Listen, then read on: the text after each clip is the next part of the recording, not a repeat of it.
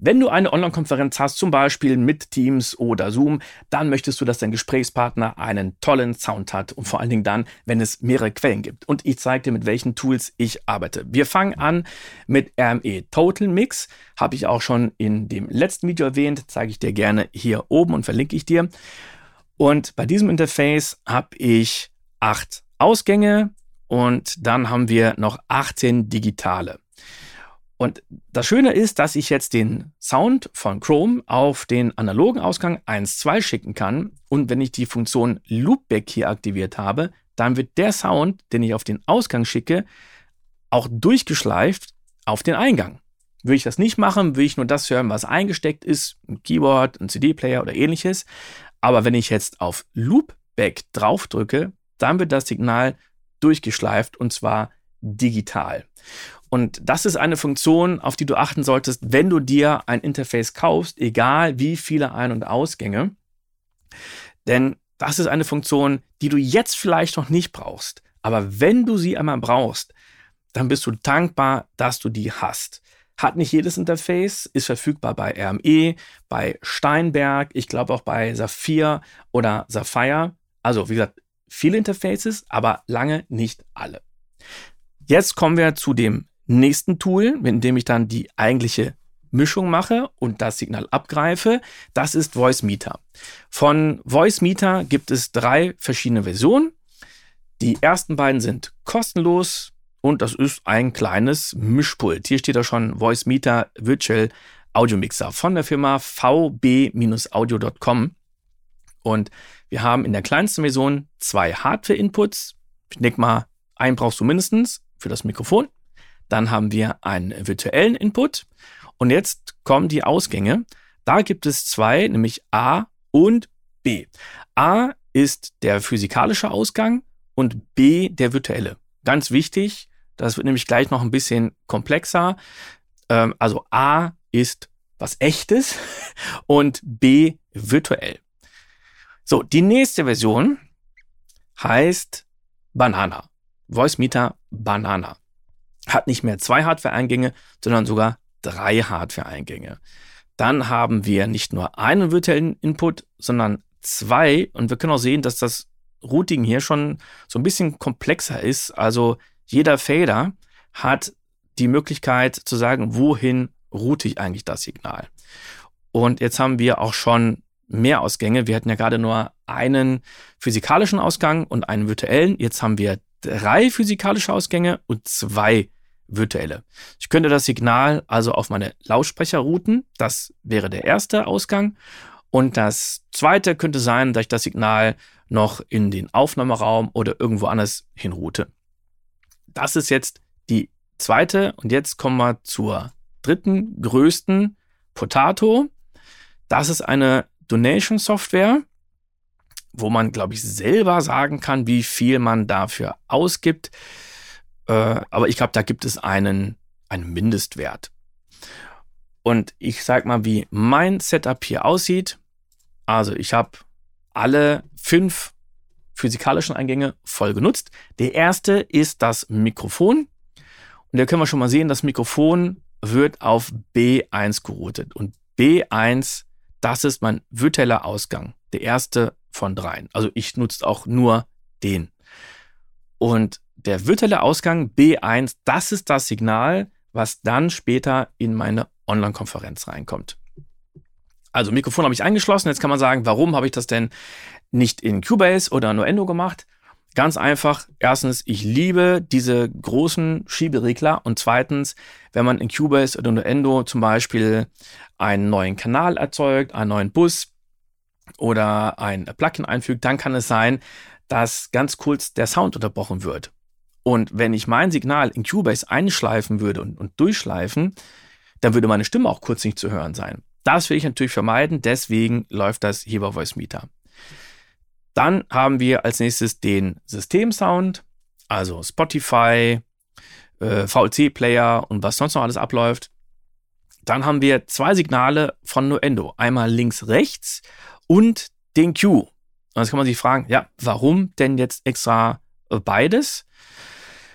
Der Q macht zum Beispiel dann Sinn, wenn die andere Person sagt, ich möchte wirklich eine andere Mischung hören. Ich möchte nicht die Musik im Hintergrund hören. Und ich sage, ich möchte aber hören. Oder umgekehrt, dass ich sage, ich möchte nicht hören. Und die andere Person sagt, ja, also ich unbedingt. Alles klar. Dann wird ein Q-Mix erstellt. Der andere Grund ist aber, wenn ich in verschiedenen Formaten arbeite, macht das Sinn. Da zum Beispiel lieben Gruß an den Marcel Walz nach Los Angeles. Wir haben jetzt mittlerweile an drei Spielfilmen gearbeitet, für die ich die Tonmischung machen durfte.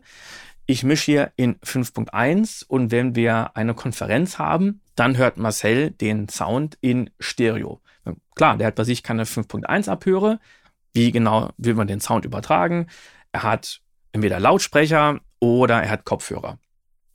Und jetzt könnte man natürlich sagen, ja gut, Tim, dann schick doch einfach den Sound von Nuendo von dem linken und rechten Speaker. Hm, dann hört ihr einfach nicht, was hinten großartig abläuft.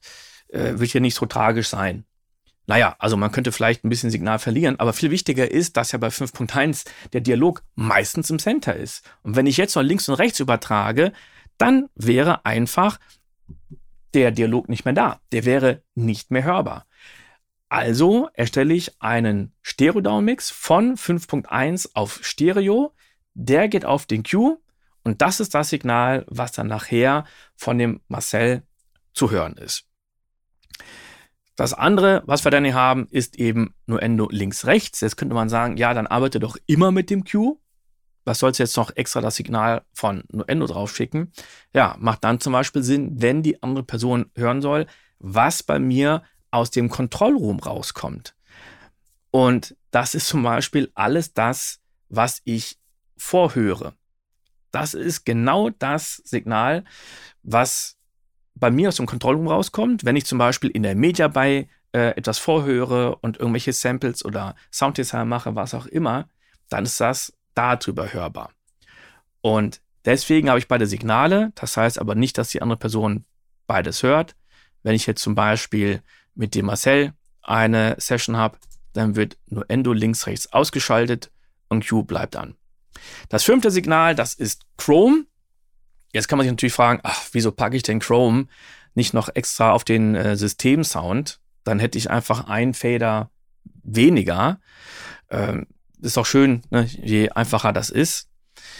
Ja, also das kann natürlich sein, dass ich eine Session habe, wo ich jemandem etwas zeigen möchte und ich zeige irgendwas, was ich in Chrome, Chrome habe, was Ton hat. Sei es jetzt hier ein Netflix-Ausschnitt oder ein YouTube-Video. Und wenn das der Fall ist, dann aktiviere ich hier B1. Das heißt, das Signal aus Chrome wird geroutet auf den physikalischen, äh, auf den virtuellen Ausgang 1, damit die Person das wirklich hört. Aber ich mache oft auch Aufnahmen mit anderen Leuten, gerade wenn ich jetzt Podcast-Folgen aufnehme oder Videos. Und von den Personen bekomme ich oft zwei Signale. Nämlich erstens die Stimme, die kommt über Zoom. Und das zweite, das ist dann der Ton aus der DRW. Das wird oft mit Audiomovers Listen to gemacht. Wie dieses Tool genau funktioniert, zeige ich nochmal in einer anderen Folge. Aber hier ist, ist, es so, dass die andere Person ein Plugin nutzt, mir einen Link schickt und den mache ich in Chrome auf, um über Chrome den Sound zu hören. Und jetzt ist es ja so, wenn ich dieses Signal aus Chrome auf den virtuellen Ausgang schicken würde, den die Person ja hört, würde die Person das eigene Signal doppelt hören. Und noch mit einem Zeitversatz. Also jetzt bin ich hier auf B1 und habe draufgeklickt. Jetzt wird die Person sich also doppelt hören. Das heißt, hier muss ich extra das Routing ausschalten, damit das Signal von Chrome nicht mehr rübergeschickt wird und nur noch ich das Ganze höre und aufnehmen kann.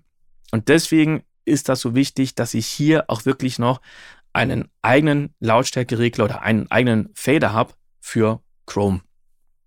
Das sind also meine fünf Hardware-Inputs, Mikrofon, System, nur der links, rechts, nur der Q und Chrome.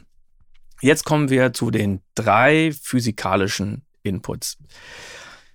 Wir haben jetzt zum Beispiel den ersten Input. Da kommt alles rein was jetzt aus Zoom kommt. Also irgendwie muss ich das Zoom-Signal ja hören. Das kommt auf den ersten Input. Und man kann sehen, das wird bei mir geroutet auf A1, auf meinem physikalischen Ausgang, damit ich das auch hören kann. Das sollte natürlich nicht wieder zurückgeroutet werden auf B1, weil wir sonst eine Feedback-Schleife hätten und die Leute sich doppelt hören würden. Das wäre nicht so gut. Jetzt haben wir den nächsten Input, Voice Meter AUX. Den habe ich geroutet auf dem physikalischen Ausgang und dem virtuellen.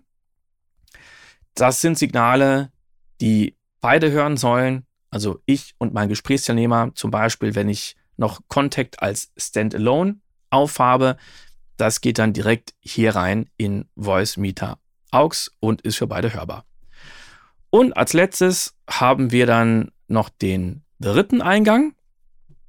Und das sind Signale, die ich auch auf diesen virtuellen Input-Router, auf den dritten, aber die wiederum nur Gesprächspartner hören sollen. Also relativ einfaches Routing.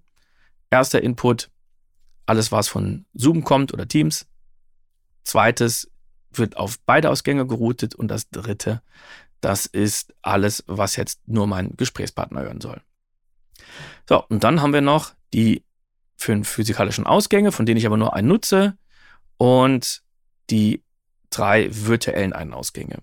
Und wenn ich jetzt mal in Zoom reingehe, dann wähle ich da dementsprechend einfach die Inputs aus so, jetzt öffnet sich gerade die Oberfläche und ich gehe jetzt mal in die Audioeinstellungen und da sehen wir bei Lautsprecher Voice Meter Input, Mikrofon, Voice Meter Output.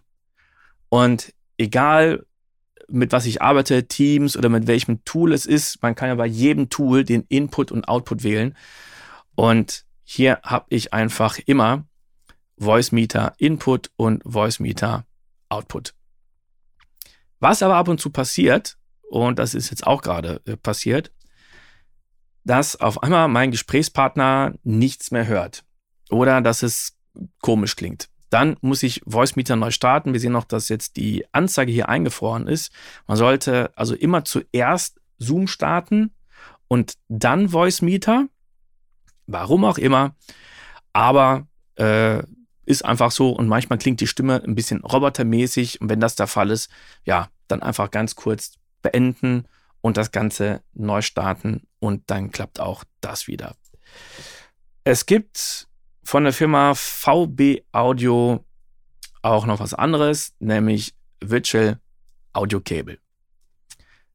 Und äh, da kann man auch ziemlich viele Signale im Rechner hin und her routen.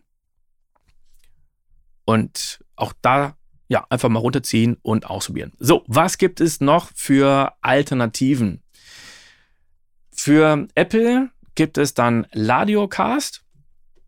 Für Ladiocast oder was anderes ist es nötig, dass man Soundflower hat, um Signale intern zu routen. Und Ladiocast ist dann auch so eine Art virtuelles Mischpult. Wir können hier jetzt links die Inputs sehen. Da sehen wir zum Beispiel einmal von Soundflower äh, eine Zweikanalmischung, dann von Soundflower irgendwas mit 16 Kanälen und vor allen Dingen hier noch ein Headset. Also auch hier hat jemand gesagt, ich nehme jetzt virtuelle Quellen und eine physikalische, nämlich mein Headset. Und jetzt wird das Ganze hier geroutet auf der rechten Seite. Die Nächste Möglichkeit ist, ach so, ja, äh, übrigens ganz wichtig, Ladiocast ist for free, ist kostenlos. Dann haben wir Loopback, das kostet etwas mehr, ist auch für Apple, kostet, glaube ich, 100 Dollar. Es gibt auch eine Testversion, bei der muss man aufpassen, die hatte mal irgendwann die Eigenarten, dass sie dann so ein schönes Rauschen ab und zu durchgeschickt hat, damit man das eben eigentlich nicht benutzen kann. Aber so ein Rauschen kann auch wenn es laut ist, kann schon störend sein. Aber man hat hier wirklich sehr, sehr viele Möglichkeiten des Routings und der Lautstärken. Dann gibt es Soundflower. Soundflower, das ist wirklich ein cooles, kostenloses Tool, um intern die ganzen Sounds zu routen. Und dann gibt es noch Black Hole. Black Hole, das ist mittlerweile für viele einfach so der Standard geworden, um die ganzen Signale zu routen. Und dann gibt es noch etwas, also Black Hole ist auch nur für Apple. Dann habe ich vom Stefan den Tipp bekommen, guck dir doch mal NDI an. Und ich glaube, das sind die NDI-Tools, die kostenlos sind. Ich habe mir die jetzt noch nicht wirklich genau angeschaut. Aber es gibt zum Beispiel NDA Audio Direct, bring audio in out of any digital audio workstation that supports Steinberg VST3 Plugins. Und äh, Stefan ist super happy damit und sagte, das klappt auch wunderbar mit Skype.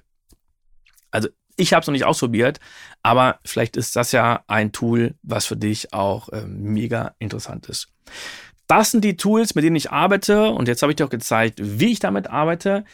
Wenn du noch weitere Fragen oder Anregungen hast, dann schreib mir gerne und vor allen Dingen mich interessiert, mit welchen Tools arbeitest du? Wie ist dein Workflow bei den ganzen? Schreib mir das doch einfach mal rein, wie du damit arbeitest. Bis zum nächsten Mal. Ciao!